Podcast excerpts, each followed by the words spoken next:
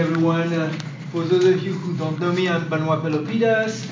Uh, welcome to the February seminar of the Nuclear Knowledges Program.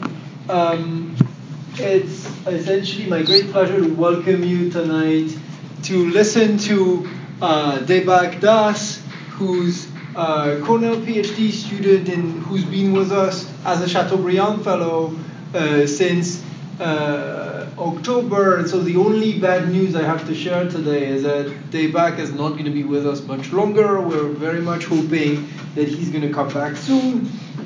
The way this will operate is that Deepak will speak for 35 minutes, roughly, and then uh, in the tradition of the seminar, we'll have two discussions because the, you know the point of this program is to really push uh, scholarship about nuclear weapons related issues forward. One way we're doing that is, you know, by making radical claims about independence, meaning that we refuse any funding from any stakeholder on the nuclear enterprise. We refuse money from the Ministry of Defense. We refuse uh, money from the industry or from uh, anti-nuclear advocates, so that that allows us also to speak to the fact that there is a massive dependency in the field, which explains why uh, so little innovation, let's say, is happening in the field. So that's one way. The other way is by running seminars the way we do uh, in an interdisciplinary fashion. So Deepak will have two discussions precisely because we'll speak to his work with the hope and the concern that the paper will have to speak to more than one disciplinary audience. So, you know, arguably, given his training, Deepak would speak to IR, security studies, and peace studies audiences.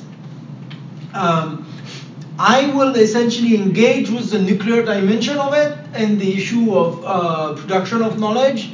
And then Professor Thomas Lindemann, who's a professor at uh, l'Université de Versailles-Saint-Quentin and at the École Polytechnique, will most likely engage with uh, the connection uh, between Deepak's argument and constructivism, or a constructivist critique of his argument, and the role of performativity in his argument.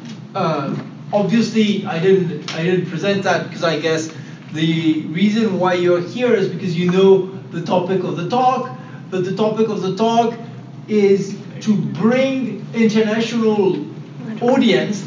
Deepak uses it singular, the international audience, in our thinking about nuclear crisis, based on an in-depth investigation of uh, one in particular uh, crisis between India and Pakistan, and then a snapshot at the Cuban Missile Crisis, in another snapshot at the 1969 uh, Russian, uh, I mean, uh, the, the October 1969, say, say mini war between Russia and China, which is, uh, by some accounts, uh, the one of the few cases of a direct, bloody encounter between nuclear armed states. Uh, just in case you would worry about the discuss discussant, he's not a ghost. He told me he would arrive between 5:20 and 5:30. So, you know, uh, Thomas will be the surprise of this first part of the talk. Um, the little, just a little clarification also on, on rules of engagement, literally.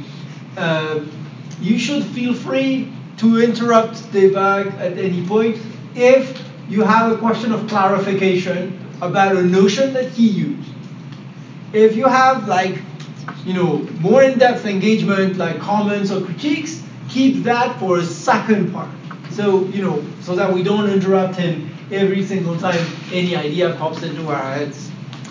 Uh, do you need me to talk longer? Uh, no, uh, uh, just give us one minute, I think, and we will be there. Very good. So you see, I'm essentially also there to just talk as slowly as possible so that the struggle with the technology looks like it's not a struggle. Um, Yeah, the one thing, one more thing that I, I can tell you in the meantime is that uh, if you want to hear more about the type of scholarly publications that we do, uh, come to me and you know share with us your emails if you are lucky enough not to be a student of mine. Uh, in otherwise you're trapped already, and I don't even apologize for it. Uh, yeah, maybe the final point for those of you who are new to the seminar series is that you essentially have around the table all of the Paris-based nuclear knowledge team, and so you, I will let you guess who they are and you know meet them. But let me just say that I'm really pleased to have them around. And uh, just let you know that there is a non-Paris-based leg to the team. Uh, uh, Dr. Sébastien Philippe, Professor Charlotte Epstein, and Dr. Hassan Elbahtimy, uh, a family that's growing soon, but I will keep that as a surprise. They're back. I think we're almost there, yeah. Very good. I'm delighted to give you the